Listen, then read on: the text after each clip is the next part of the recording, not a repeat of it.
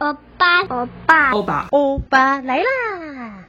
大家好，欢迎回到欧巴，这是我们防灾专题系列的第三集。然后呢，前两集我们介绍了防灾专家是王介駒老师，然后呢，以及怎么样去从我们现在的状态，然后可以进入到一个嗯，可以做好防灾准备的一个阶段。然后呢，也请老师分享，除了自己家里的建筑之外呢，可能可以从整个社区甚至都市计划的格局来去看，我们应该可以做的防灾准备这样子。因为是桃园人，所以有多帮这个桃园的乡亲多问了一些桃园相关的防灾知识，再请大家回去收听。那接下来呢，我们会进入到最后一个阶段，就是想要知道在目前国际的嗯趋势上，其他国家是怎么样去看待灾害，怎么样去看待。事前的准备跟应变，看我们能不能从这些国家的呃经验来借鉴台湾这样子。前面上一集其实有谈到一点点，就是像在日本的这个灾害教育就开始的蛮早的，然后也做的蛮细的。就是光我们这样子，有时候偶尔去日本旅游啊，我们其实都可以大概知道说日本的。嗯，学校有一些所谓的防灾演习啊，防灾教育，然后他们可能也有市售的那种呃避难包，这样子，就是他们有把这个灾害的意识进入到生活化。但是我们不是很清楚说，在日本这样国家里面，他们是怎么去区分说个人要做到哪些，那政府应该要做到哪一些？是不是可以请老师来帮我们介绍一下？佩玲好，各位朋友大家好，我是王介駒。我们在今天要谈的这个议题啊，其实我们会开始从之前的呃台湾啊，然后走到国外。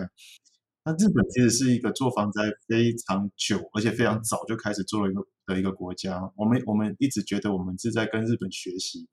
那这个学习其实分了两个部分啊，一个是来自于他们对于呃灾害这件事情的态度啊，那另外一个是他们对灾害这件事情的。准备啊，或者我们讲准备也可以。日本做法其实跟美国的做法，跟台湾的做法是完全不一样的啊。美国是有一个国土安全部啊，下辖一个呃紧急管理总署啊，去总整所有的灾害的的一个呃减灾准备到到救援。那日本是有一个防灾担当大臣啊，去总理所有的灾害的事务啊，这是在中央层级的部分。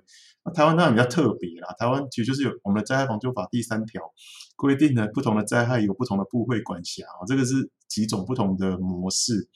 那我们回到日本先来谈哈，其实日本在强调的一个很重要的精神，就是我们在前一集应该有谈到自助、共助、公助的那个自助这件事情啊，是一个所有灾害准备的开始。那政府要做的事情就是把呃该说的实话讲清楚啊，所以所有的科学研究都在支撑政府去公开或公布的这一些，不管是潜势资料啦，或者可能哪些地方会受灾的资料，政府最重要的事情是把这一些东西哦都把它摊开来。那每个行政单位，就是呃都道府县市町村啊，或者说企业啦、组织啦、学校啊，哦甚至是各个机构，它都必须要。回应这样的一个机制，到底它有没有办法来应应这样的一个重大的一个灾害？哦，所以各位如果对日本比较熟悉的哈，日本现在在推动一个叫国土强韧化的的政策，那而且他们定期在控管每一个都道府县市町村的推动的一个进度，包括从它的硬体设施啊到它的软体推动，这是一个整体的一个大的方向。那这里面的核心就是一个责任分担的精神。所以，他从学校的部分呢，其实各位会看到他的学校会会做演练。这个演练，它已经变成是一个很直接的的一个所有的学校规定的这个，不管不是课程哦，是他的生活规律的一部分了。如果朋友们到呃日本去，刚好有机会看到日本的小朋友上下学，诶，他们的小朋友骑脚踏车上学的时候，一定会戴着安安全帽。嗯，那这个是就是一个。从小养成的一个自助的教育，那有时候我们拿这个会反观回来台湾这几年啊，我自己在前几年在协助教育部在推动的时候，为什么我们一直希望能够去强化不管是老师对这种责任的看法，或是学生对自我保护的能力，其实都是从自助的角色开始。企业也是一样啊，它的企业必须要有呃持续运作的计划，也就是我们在讲的，它从灾害发生的时候，它要能够紧急应变。啊，那当当然从前端接收到政府的一个资讯的时候，它有没有去做准减灾跟准备？那灾害发生的时候自主应变，灾害发生之后，它的企业还要有办法持续运作。啊，也就是我们提到的 BCP 或 BCF，可以让这个企业或是呃工厂的运作可以持续下来。那这个都是我们呃强调的责任分担的精神。所以自助共助是两个很重要的核心，然后呢才会有公助。政府的所有的资源哦，在在第一时间不可能去救每一个人，所以呢，你必须要自救。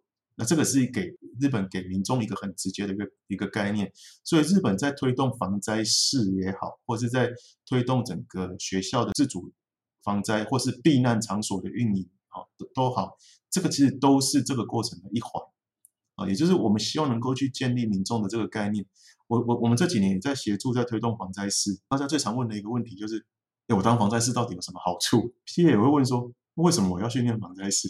光是这两个问题，其实就是非常根本的显露出来。我们觉得这个防灾这件事情不是我的事，嗯。可是，在日本，它的防灾士的成立是很早，而且它不是政府的法定单位，啊，它是非政府组织在在主导的一个机制。可是，参与的人数越来越多，参与的年龄也开始在往下降，啊，也就是越越，包括国小的小朋友、国中的小朋友，已经开始在参与防灾事，哦，所以他基本上是已经把这件事情。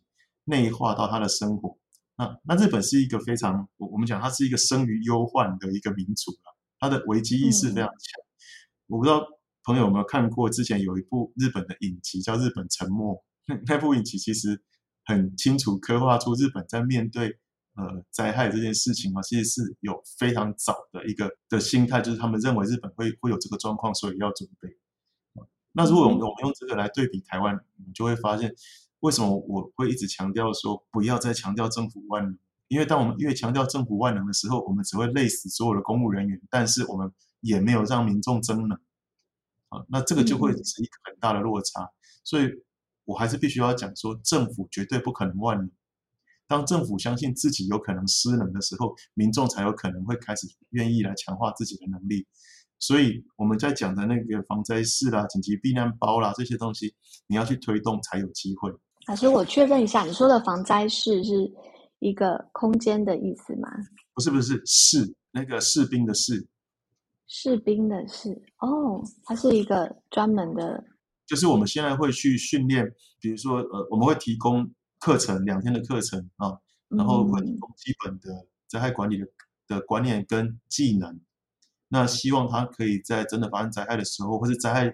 之前协助一些观念的推广，那灾害发生的时候可以协助，不管是避难收容场所啊，或是协助一些呃现场的工作，那这个是大家都可以参加的。日本推动很久了，台湾是从这几年开始在推动。台湾很难想象这样的工作，有可能会觉得是里长吧，就是如果要找这样的人，我们现在搭配着防灾社区，那当然我自己之前我们在讨论的时候，我自己是有一个愿景啊，我会把。防灾士的这个角色区分成几大块啊，包括从呃，我我们现在当然最基本的就是从社区一定要有防灾室啊，那未来包括像医疗长照机构，它是不是也要有啊？那再来学校、企业啊，甚至是我们的国营事业，比如说像台铁啦、台糖、台盐这些啊，那为什么需要这个角色？因为当我们开始让这件事情变成是普及化了之后。它必须要有人可以在单位或组织里面去带领大家正确的观念。嗯嗯。比如说，我们医疗长照机构，我我们知道它在真的发生灾害的时候很难有效的离开，可是我们不能放任这个事情不管。嗯嗯。我们的医疗长照机构很多又是其他设施改建的，那或许他都说，哎，我有电梯啊，所以我可以用电梯把病床送下来啊。可是各位有没有想过，发生火灾的时候，发生地震的时候，电梯是不能用的。嗯嗯。好，那那这那那这怎么办？所以我们有没有里面有没有具备比较正确的概念的人，好，可以来呃把这个观念先理清楚。所以我们平常到底该做什么准备？比如说我们在体系上我们要怎么编组，所以我们可以，比如说在空间的区划上，我们先把病床移到相对比较安全的位置，然后再慢慢的把它背下来或移下来或抬下来。嗯嗯，那这个就必须要硬体跟后面的软体机制的搭配。台铁也一样啊，它比如说它它如果有这样的一个角色，那它对真的发生，比如说在台铁铁路行驶的过程中突然发生了地震的时候，各位应该都会知道，那个铁路跟高铁都是要停车的嘛，啊，嗯，那这个时候其实就会有一些角色，他可以去协助，呃，不管是安抚民众啊，或者是协助现场的指挥，所以学校也是，包括我们自己在推动防灾校园，那现在学校已经都有紧急应变小组的组织。可是，我们都我们也知道，学校这些主任其实更换很频繁，啊，或者是校长也会更换。那校长跟主任需需不需要具备有相对的这个概念？啊，那这个都是我们希望能够开启我们所谓自助共助的这个观念的开始。那我自己是当当时的的设想是把它分成几大区块来都要设置啊，那这样慢慢的就会扩大涵盖面。那社区的部分其实是有搭配消防署的一个。灾害防救深耕计划，只是它现在每个社区是两个人，但是不是所有的社区都有参与这个计划哦，所以我们现在慢慢的会有呃把这些课程呢再扩展到一般民众可以来参加，嗯，哦，所以很多的做法上就是说，我们或许不是大张旗鼓的跟民众讲说会发生灾害了哦，你要你要干嘛，而是是说我们开始让你开始来准备，那我们会去呃设想带着大家去设想那个情境会是什么。各位不要被电影所吓坏了，哦，有时候电影是会比较夸张的，好，包括嗯，哦，加州大地震啊，或者是说世界末日啊那些，哦，甚至是包括各位可能去看那个庞贝哦，火山爆发，嗯，这个都是比较夸张的电影效果，真实灾害发生大大概比较不至于是这样子，啊，那所以我们都会有一些，如果你你今天是有准备的，其实你会发现那个时间是足够的，我我我常常跟民众讲说。火山不会突然嘣一声，明天就岩浆就喷下来。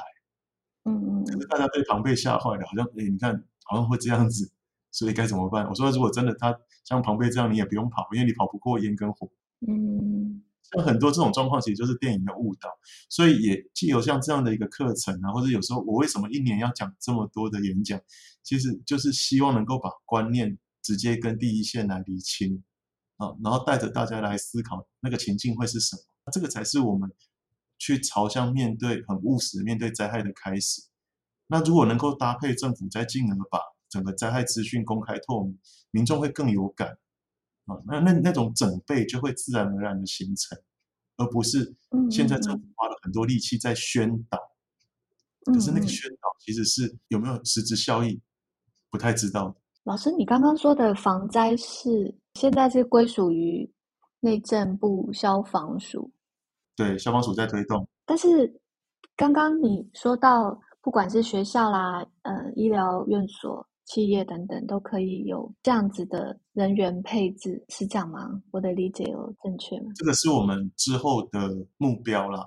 好，就是我们现在先从社区开始。嗯、那有有一些机构已经开始自主在办理啊，比如说像参与比较多的，像红十字会啦，啊，或者是像慈济自己也有办理。嗯呃，所以慈济的很多的师兄师姐，他们其实都有持续在受训，慈慈济训练的量非常的大啊，因为慈济他们比较需要在第一时间，很多会到第一现场去协助啊。那除了这个之外，我刚才提到的，包括像医疗长照啦、国营企业啦，或是一般企业组织啊，这个是我们后续会，因为它分组，它就是我一开始提到，在台湾很特别，就是我们的不同灾害分属不同的。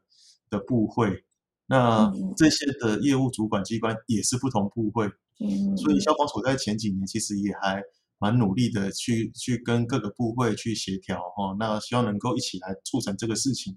那当然这个需要一点时间，好，所以我们目前其实是从社区开始在在推动，那这个也也效应也开始在扩大。我刚刚想太远了，就是感觉说。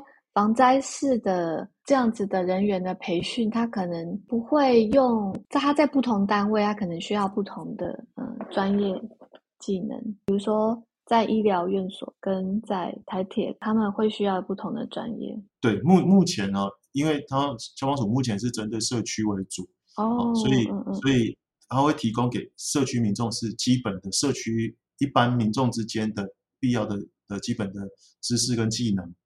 那之前我在协助教育部推动防灾校园的时候，那个时候在思考学校应该具备的防灾事呢，它其实就是要在学校里面。哦，能够协助学校的组织运作，啊，甚至是开设相关的这些呃不同的，比如说通报啦、紧急救护啦，哦等等，嗯嗯嗯，像医疗长照，它可能在医疗部分的素养就要在提升，所以我我们现在慢慢的走的方向是会有一些基本课程，跟有一些符合这个单位需求的专业训练课程，你才有办法进到这个专业里面来协助，比如说像我们现在。未来台湾如果说我们在面对的是一个少子高龄社会，嗯嗯，那高龄化必然就是一个很清楚的趋势。那如果我们的长照机构、医疗机构或是乐龄学习中心啊，或是这个必然会增加，嗯嗯，那它不能只单靠里面的少数几个护理人员啊，或者是说可能的那这这这些嗯单薄的人力，然后但是。观念又不完全正确，所以到底我们怎么样去扩大？第一个知识技能是对的，第二个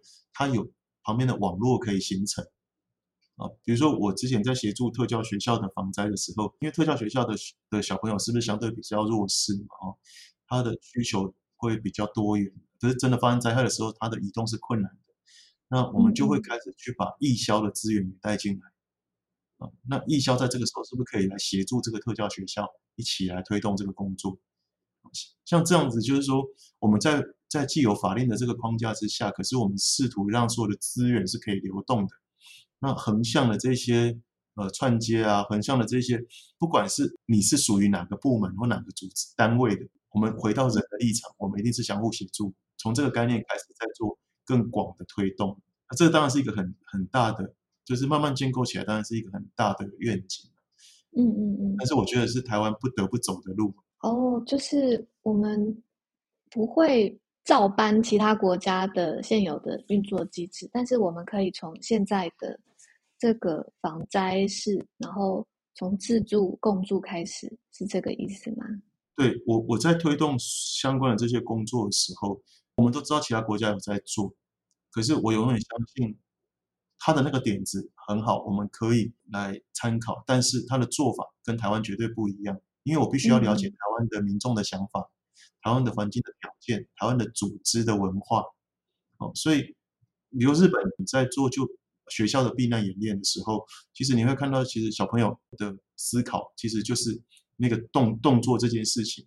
可是我这几年在台湾推动我们的防灾教育，我反而要小朋友去去思考的是。我到底要保护哪里？为什么这样可以有保护？到底是什么会伤害到我？所以我反而希望从观念上去给，而不是那个动作去给。嗯嗯。那那这个是我觉得比较适合更长远的发展，因为台湾未来的十二年国教，假设我们要去开始去推素养导向，你一定要会融入情境思考。那情境思考其实也是我们在面对灾害的时候很重要的一个能力。未来在我们所有的推动的制度上，台湾有我们自己的政策环境啊，有我们的法规制度条件，有我们的民情风俗。如果我们没有办法扣紧这些，那个推动的方向就一定会失败。所以我反而会比较希望台湾有一套属于自己的模式。那那套模式呢，是能够打到台湾民众的心里的，就是我们会觉得这个东西对我们是有用的。我们在地也会发展出我们自己的防灾系统防灾意识，然后从这个在地的出发，可能会更适合、更站得更稳这样子。对，没错，因为灾害都是在地的，哦，所有的灾害都是在地的。这这一句是我们在灾害管理里面很重要的一句话啊。那所以在地的人他才会了解在地有什么样的特性，但是在地的人又有他自己的特性，所以灾害管理要去介入这个在地的事物的时候。他必须要回到在地的特性来做出发点。我我们在思考所有这些议题的时候，我们要去慢慢的扭转的，不是他们这两天、三天才形成的观念，而是长期以来的观念。所以也不需要太急着全面去推翻所有的民众的概念。嗯嗯，我自己在一开始在推动二三十年前在推动的时候，我真的也会很急。哦，那时候的想法你都会是说，我是为你们好啊，我跟你们讲，你们为什么不接受？我自己觉得也会也会很急。可是当我慢慢看了越来越多国家的做法，或是我自己在这个过程里面一直在反省，灾害管理有一个很残酷的事情是，所有灾害管理的知识都是来自于人命的死伤。哦，那我们必须要把这些人命的死伤转成知识，再教给现在的人，让他们知道。那这个怎么教？就要回到在地的特性，所以呃，我在美国工作的时候，我们跟美国谈整个社区的运作啊，组织的运作，跟我回来台湾做法是一定不一样。那包括我现在在协助几个东南亚国家在推动防灾工作也一样。东南亚国家的民众比较乐天，那那那这件事情对他来讲，他他不会跟你去谈整备，可是呢，他们的很多的仪式哈，长期。他们的先人传下来的仪式祭典，那其实跟防灾是有关的。你反而是可以从这个角度去切入。嗯，那我们再仔细想一想，台湾很多的仪式祭典啊，包括像比如说东港的呃王船送王船，是不是也跟疫病也有一些关系？那当你开始从这些民地方民众比较熟悉的事物去切入的时候，诶，它或许推动的力道啊就可以事半功倍。所以防灾不是一直在宣导，不是一直在告诉你你该做什么，然后从从幼儿园、国小、国中、高中、大学到社区，到都都讲一样的东西，不是。嗯嗯。防灾是非常非常的在地的事物，但是它又非常关于人的事物，所以我们必须回到这个角色去回应这个这个角色的一个需求到底是什么。所以它也不太可能有一套 SOP，然后大家就照做。这是不可能实行的，大家对这个的排斥会很高。操作的方法或许可以有 SOP，可是所有的做的内容你必须要随时调整。所以我我这几年一直在推动另外一个观念，以判断原则的教育取代标准答案的训练。嗯，为什么？因为所有的标准答案我都可以跟你讲一种情境，你的标准答案套进去的时候，那个人是会在里面死亡的。所以我们要的是原则，加上当下你那个情境是什么的判断。嗯，那我们要给的是一个判断能力的培养。那这个这个判断的原则，加上你当下的对环境的掌握，你做了这个决策才会是有效的决策。比如说以前告诉你湿毛巾捂住口鼻，嗯嗯，我就问你为什么要用湿毛巾？那干毛巾可不可以？那再往下问，那为什么要毛巾？有水可以延缓那个。燃烧的那个时间是吗？好，那我们问一下，那你知道那个燃烧的温度有多高吗？五六百度吧。你你你一直往下问的时候，你就会发现，对呀、啊，那我我为什么要做这件事情？其实这个就是我我我其实，在很多的演讲的场合，我反而是我们来讨论，那我们就知道可能，因为大家没有遇过嘛，所以当你没有遇过，你也不会想遇到，但是你没有遇过的时候，你就不知道那个情境是什么。哎，老师，我一直很想请教一下，就是。不知道你有没有印象，在南韩前几年有一艘船“四月号”，然后有一些报道说，当时嗯，就是即将要沉船的时候，有一些搜救船已经到旁边了，但是他们没有等到学生跳下来。据说呃，当时船上有指示，就是希望学生先不要离开船舱，这样。没错，没错。我一直在想，在这个时候，学生应该怎么去判断呢？韩国就是它，它是一个。非常相信权威的一个国家，哦，所以所以他们会相信在那个那个场合的一个领导者，不是那个权权威所下的指示。那韩国四月号的事件就是当当时就是这个船长他要求大家都不准动，这个命令呢，其实就制约了所有人的自我决断能力啊，因为他就是在这样的一个文化之下成成长的，被要求你要相信权威者。那这个就是我我刚刚提到的，我在真真的灾害发生紧急状况的时候，我的判断原则，它其实要怎么样建立？那你的整个人去思考决策的那个模式，它一定会受到文化的影响。嗯嗯嗯。可是我怎么样把这两个东西，在我在做决策的时候，把一些状况去自我说服的？所以当时的确是这个船长要求所有的学生都不准动，可是这个船长自己逃生了啊。所以他的的那个状况，其实我们把所有状况理清楚，因为有非常非常多的多次的研讨会都在讨论这个这个案例，有很多的韩国的教授也很明确的讲，他们发现韩国这种权威文化其实造就了后面很可怕的后果。可是我那时候我其实也曾经思考过这件事情，这件事情如果在我们现在训练出来的学生，他不会这么听话，因为他会知道决断啊，所以在这个过程里面，那个文化的本身其实它就变成是另外一种阻隔。那我们到底要要那样子很听话的学生？还是是我们要有判断能力的学生，有很听话的学生比较好教，有判断能力的学生，有决断能力的学生，他会在紧急时刻去去知道要排除哪一些障碍的的这种学生，他其实比较有办法存活。嗯嗯嗯。可是对上位者来讲，我永远都希望听话的学生比较好嘛，我比较好控制。可是我反而说没有，我要真的能够自己决断的学生啊，所以我我自己很常到学校去看。各级学校去看演练，有有一次我到一个学校去哦，那个小朋友迟到八点多才进学校，戴着安全帽，急急忙忙的冲到集合场。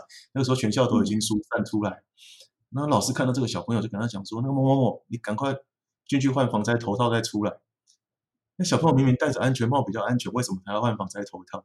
呃，防灾头套就是一个标准答案。嗯嗯，你怎么不会去判断安全帽是比较安全的呢？有有时候集结到操场了以后。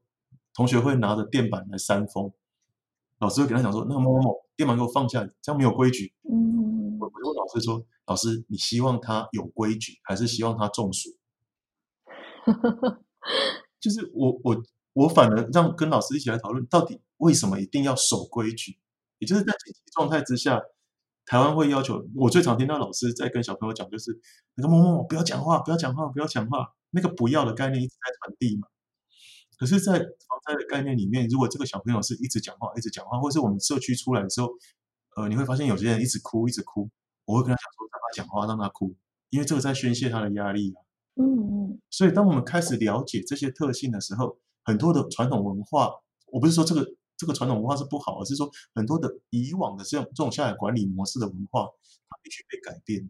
嗯嗯嗯，刚刚我们就是很希望打破一个政府万能论嘛，但我自己在对照说，就是武汉肺炎的防疫期间，然后在初期，就是大概二零二零年、二零二一年的时候，政府有一个清零的政策，所以就会还蛮信赖政府做的一些决策，比如说，嗯、我们要十连制啊，然后去哪里都是戴着口罩的，那。我在想，那个阶段我是不是也过分的，就是依赖了政府的资讯，去少掉自己去查资料，或者是多了解这样传染病的一个机会？这样。其实我们在讲要不要戴口罩，那个是一个末端的决策，对不对？嗯嗯。重点不在于要不要戴口罩这件事情，而是在于说，当政府在下这个决策的时候，或是政府做这个要求的时候。民众知不知道为什么要戴口罩？嗯嗯嗯，就是我们到底有没有想过，我为什么要戴口罩？如果是我，我会选择戴口罩，因为我要降低我的风险，对不对？所以风险这个概念在这个过程里面是出现的，因为我我觉得我们在外面有可能不安全，所以我要戴口罩，我要降低我被感传染的机会，因为在那个过程里面，只要传染了以后，你有可能重症，你有可能死亡，这是后果。嗯哼，好，所以你从后果到当下。你即使没有死亡，你患病你会非常不舒服，因为你你也都还没有疫苗，所以所有这个过程，呃，你有可能有这一些后果可能会发生。政府是要把这些事情把它串起来的，串起来之后，它就不会只是要不要戴口罩。嗯嗯嗯。但是如果我们只是告诉你你要戴口罩，然后大家就变得戴口罩这件事情变得是一个很神圣的仪式性的行为，那它就怪怪的啦。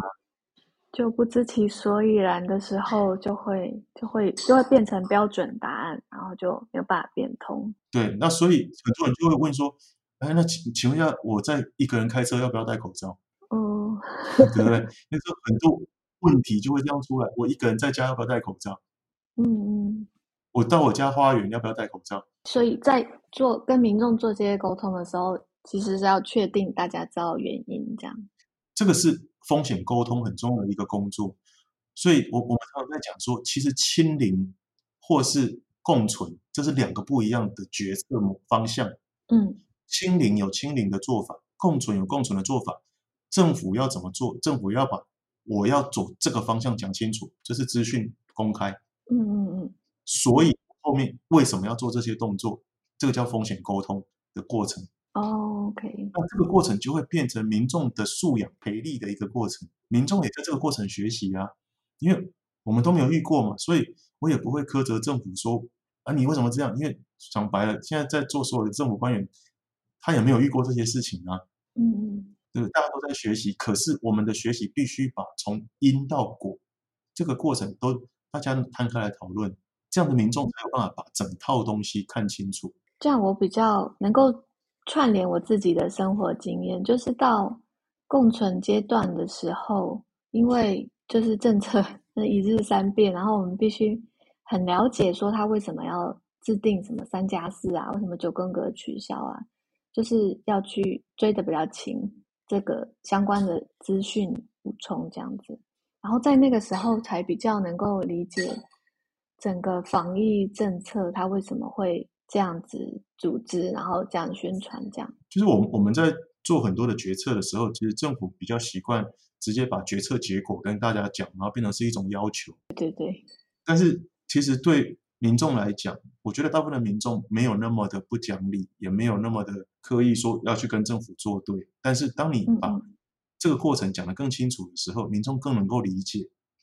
因为台湾的民众的素质是很高的。当你开始在这个过程里面让民众也借由这个机会在学习的时候，风险沟通就变成一个很有效的工具。那这个工具的背后，其实我们常常讲沟通的背后，其实在信建立信任。嗯，沟通的背后最重要的目的叫建立信任。那信任其实才是我们在做治理的重要的基础。那如果我只是在用威权的一个方式，在权威的方式在领导，然后我就下了一个指令，就要求你遵守，啊，这还是一个传统权威治理的模式。但是在民众的想法里面，他一定会想说：那我我有很多问题啊，那当然很多民众很多奇奇怪怪问题就会出来啊。那有些民众他就干脆不问了，我就我就不想遵守啊。嗯嗯。你再往前想，这个是不是也是到底你你是要清零还是要共存背后的的个人的风险选择？所以我我之前其实有曾经批评过九宫格的那个制度，重点就在于说，一个是它的运作模式，就是学校一天的运作模式是不是真的是这样？第二个是那这个模式的逻辑是什么？我们如果未来慢慢的，你看像现在，比如说再来各个国家国境都在开放了。好，那可能慢慢的也恢复正常。你要不要戴口罩？这个不是政府规定你的啊，嗯，这是你自己的选择啊。哇，老师你的 知识范围真的太广了，什么都可以聊，然后聊到欲罢不能这样。然后，但是我们可能今天也没办法，就是把所有老师肚子里的东西都谈一遍。然后，我觉得我还是再回来政府跟个人的责任分属好，然后把这边理清。就我自己看，就是。好，我现在知道说政府有政府的资讯公告的责任，那民众有去了解的义务，这样子。就台湾目前来看，好，我知道灾害潜势图啊，然后我知道去查询我附近的，比如说防灾公园或者是避难处。好了，除了这些，我还可以做什么？或者我还需要查询什么资料？或者是政府还应该？去主动告知民众哪一些讯息呢？从政府的角度来讲，其实政政府最重要的事情是把政策方向带出来。我认为第一个最重要的，政府现在该做的事情，就是开始先把万能政府这个观念先丢掉，很明确的把责任分担的精神带进来。尤其是在面对越来越多灾害的这个状况，政府必然不可能万能。嗯嗯，政府只要还在这个过程里面开始在犹豫啦，或者是在很多的。不同的政治考量的话，这个东西就很难往下推。嗯嗯，嗯。哦，所以我觉得这个是一个一个要很清楚的表态的。哦，比如说像美国，呃，他就很清楚跟你讲，灾害是你的事，啊，你准备好了吗？那日本也是一样，自助共助。那台湾我们到底要要的是什么？这个是一个最上位的宣誓。那第二个呢，在这个宣誓之下，你的跟随的动作就会出来。比如说我刚才讲的灾害潜势图，它当然是其中一部分呢，啊。可是我们的灾害潜势图可不可以主动公开、大规模的发布？嗯，这个其实是民众知的权利哦。哦，我们现在有这些网站，可是你大概要有人告诉你，你才知道有这些网站可以查。对。那这些网站的图呢？当然，我们也都知道它还不够精确到可以去指导每一个家户。可是至少我们把它当作是一个防灾教育跟防灾整备的基础。就当你开始会去看你的周边的这些环境的时候，你才会开始进到防灾准备哦，不然所有的事情都是挥空拳。嗯嗯嗯。比如说，我们看到很多的学校，它它明明就不就在都市里面，以前呢还还会去写说它的土石流是低潜式，那我就问说，为什么你就在都市里面，为什么还要写土石流？那这个就是有时候上面规定，那你你就写嘛，可是它是无意识的，没有感觉。嗯嗯嗯。回到开始，我们资讯公开以后，我们开始让民众对这个环境是有感觉的，是关心的。当民众会开始自己去依照他的需求去做准备的时候，第三个政府要做的事情，我们这个社会里面一定有一些特殊需求者，以前可能叫做脆弱者，或是叫做弱势者，那我们现在比较习惯叫做特殊需求者啊，因为可能弱势啦，或是脆弱啦，会比较有一点歧视的味道。那特殊需求，因为每一个人可能都有不一样的需求，那只是说他的需求量可能比较大。那这里面可能包括我们在灾害发生的时候，他可能没有办法独立来应应的，或是他的经济状况比较不好，那这个这个部分才会是由政府来协助。那其他的我们自己有办法应应的，我们就必然必须要自己来做啊。所以我们不会等政府来发助警器，你不会等政府来送紧急避难包。啊，其实很多政府这些作为，它都背后必须要把这个逻辑理清楚。比如说，我我这几年在协助第一线，我我也发现，糟糕，有些民众误解助警器的意思，他都等政府送，每个县市都在争相在送助警器，然后他就送一颗嘛，然后民众就以为他拿到那一颗助警器，他家就不会发生火灾。嗯嗯，哦，这是一个完全错误的观念，这前后逻辑根本不通啊。可是我们的民众的确就是会这样认为。那更何况你家也不可能只装一颗助警器啊，每一个区划里面可能都要有助警器啊，尤其是最容易发生火灾的地方，那平常会是到底是真烟的还是温度的就不一样。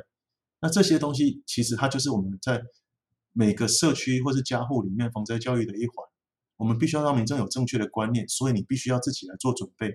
那紧急避难包呢？它怎么可能会是大家的紧急避难包都一样？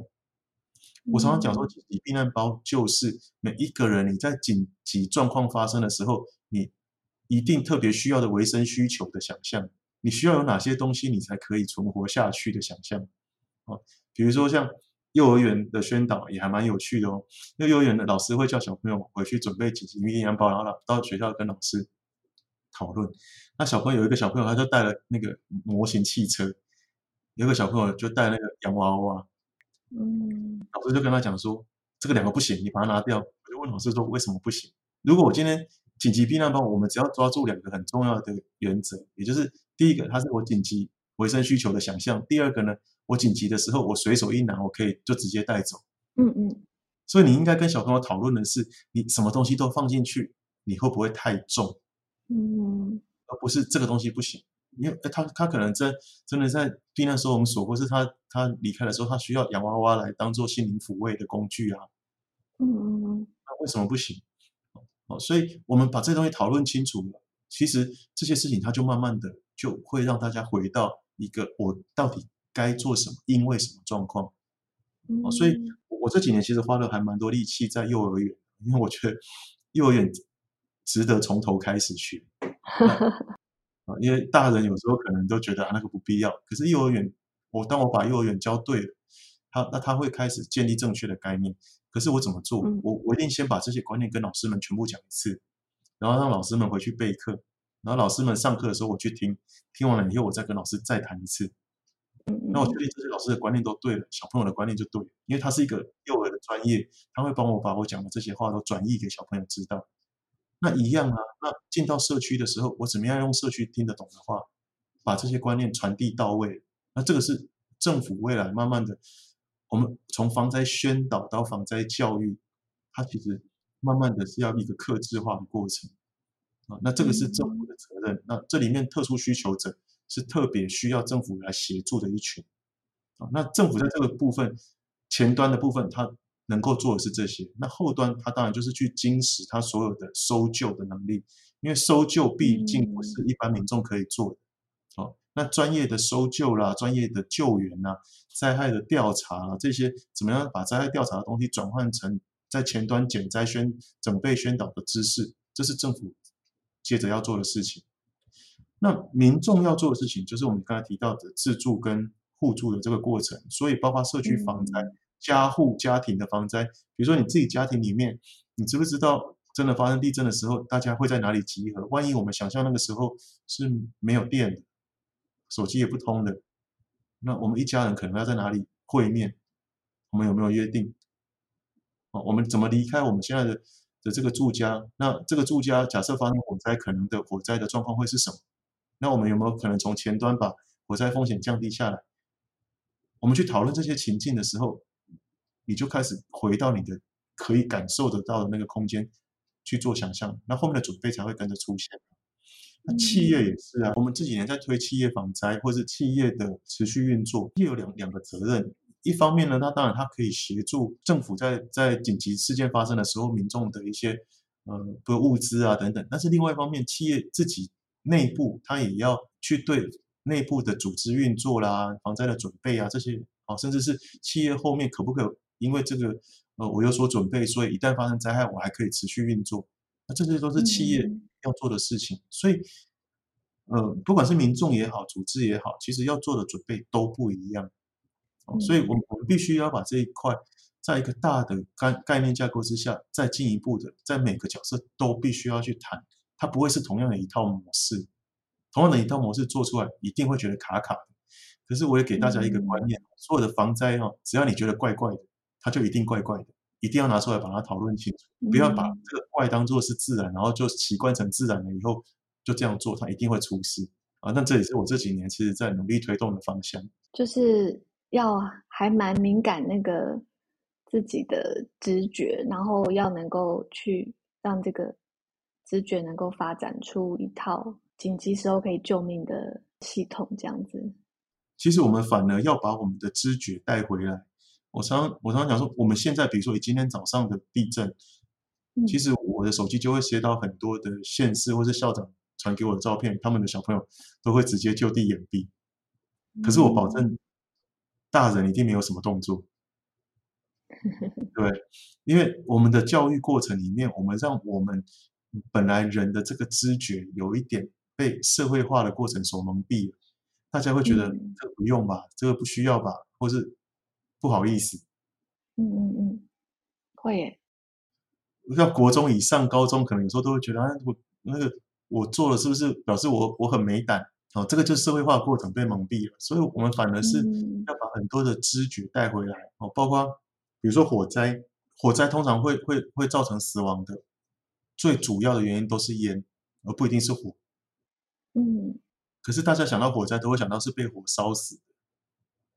那这这个就是，嗯、就是我我们其实没有透过我们的身体知觉去理解这个灾害，所以你你可以想象说，假设你的鼻子已经闻到怪怪的味道，跟你的皮肤已经感觉到热，跟你的皮肤已经被火烧到，嗯、这个你跟火跟灾害根源的距离是不是已经不一样？嗯，那你要做的。作为就不一样了。哦，所以这个这个其实就是我们也这几年花了很多力气，重新去让小朋友开始可以把他的身体感知跟这些灾害根源产生连结啊的不一样的做法。所以对学校端、对社区，或者我到企业去演讲，或到企甚至协助企业去做他们组织的运作，我着眼的目的一定不一样，因为他们的需求不同，嗯、他们的特性不同，而你的方法就不会一样。嗯，OK。然后我在想，就如果到社区，也会也因为位置的不同，比如说这社区可能在工业区附近，或者是它是一个新辟的山坡地，这些就会有不一样，发展出不一样的防灾技巧。我刚刚想在想说，好，那我们在桃园前几天才发生的那个泰丰轮胎。在中坜，然后泰丰也不是第一次，嗯、就是大火这样子。然后，嗯，我想用这个问题来去总结好了，就是比如说，我们知道这个工业区，或尤其是这个黑名单上的公司啊，可能经常性的会发生火灾。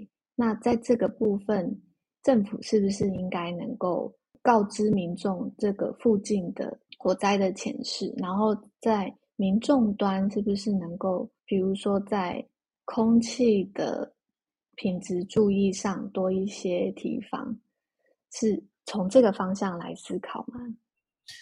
其实哦，呃，我们如果从更早的角度来看哦，理论上来讲，在都市计划里面，工业区、住宅区、商业区哦，这些其实是要有区隔的，它它都有它一定设置的目的嘛。但是不管是桃园也好，甚至高雄是更明显的，就是它的整个都市发展过程呢、嗯、快速，所以跨越过了原来的那个分区。那所以呢，那个呃工业区的周遭就变成很多住宅区夹杂的这些状况就开始发生。哦，那那这个这个其实就是在都市计划的运作过程里面有一点失控的这个状况。其实本来这中间应该要有缓冲带。啊，要有个明确的区隔，那这个也是都市计划很重要的精神哦。不管是卫生、安全、宁静等等，这些都有它的需求。那在这样的一个状况之下，呃，我们先弄清楚这些呃，我们现在讲的这些工厂啊，或者是林地设施啊，嗯，有一些是有登记在案，有一些是违法的啊。违法的违章工厂这个事情就很麻烦，因为它没有记录。他不太知道它是什么，嗯、所以它所产生的这个灾害通常是突发的，而且对周遭的民众来讲，那个紧急应变的需求要更大。但是，一般合法的工厂，它其实都是有登记的。哦，我们现在不管它有毒化物也好，或是它有可能有有哪一些重要的这个物质也好，它是要登记的。可是这里面有两种状况，它所可能存在的这些呃原料也好，物质也好。我们到底有没有去设想过，它会发生灾害？嗯，这个这个其实是一个很重要的前提。就像佩林一开始有提到，我之前在环评的时候，我其实都会从它如果发生灾害来开始讨论起。也就是说，你要先去承认它有可能发生灾害，然后然后你再来，我们再来想说，那它发生发生灾害以后会影响多大？会怎么影响？可是很多单位就会挡在前面，他就会跟你讲说，它不会发生灾害。那意思就是说，你的问题不用谈啊。嗯，那你想嘛，轮胎厂它会不会发生灾害？如果它设定成，那我的所有的公安卫都做好了啊，劳安卫都检查都合格啊，它就是比较倾向于去漠视这灾害这件事情，你就可以，嗯，对我来讲，我的直觉，我就会认定他后面一定没准备好。他如果有办法跟你讲说，他觉得他会发生灾害是什么样的情境，所以他们做了什么准备，这个工厂你反而是可以放心。嗯嗯。为什么这个工厂会很常发生火灾？这个里面当然有可能是他的劳安卫管理的失当，但是也有可能是不同的意图。哦，那个不同的意图那个部分，我们如果在灾害调查，我们就会很做细致的调查，因为它跟形式有关，这个部分我们就不谈。嗯嗯。但是他如果是劳安卫的部分有问题。那我们也有劳安会的法规，应该要去把政府该做的作为，必须要展现出来。哦，所以我们现在的这些灾害的本质，可能要从这个前端去理清楚，它有没有可能从都市计划面去处理。啊，比如说泰丰轮胎厂之前有要做土地使用变更重划的那些议题在嘛，对不对？那这个其实就是另外一个可能性啊。那那像这些其实。如果我们能够从都市计划处理，都是前端；从劳安卫去处理，其实已经比较后端，也就比较中间了，不会到后端。那最后端其实就是消防能量是不是足够哦？所以它在自己园区里面有没有足够的抢救的能量啊？哦，防止灾害扩大的能量。嗯嗯。所以我们在谈灾害的的呃搜救救治救助的时候，第一个是人命保全嘛，第二个是防止。呃，灾损扩大，第三个才是财务的抢救。那这个其实三件事情，嗯、我们的厂区有没有准备？这叫自助。好，那有没有联防的机制？附近的厂区有没有互相帮忙呢？这叫共助。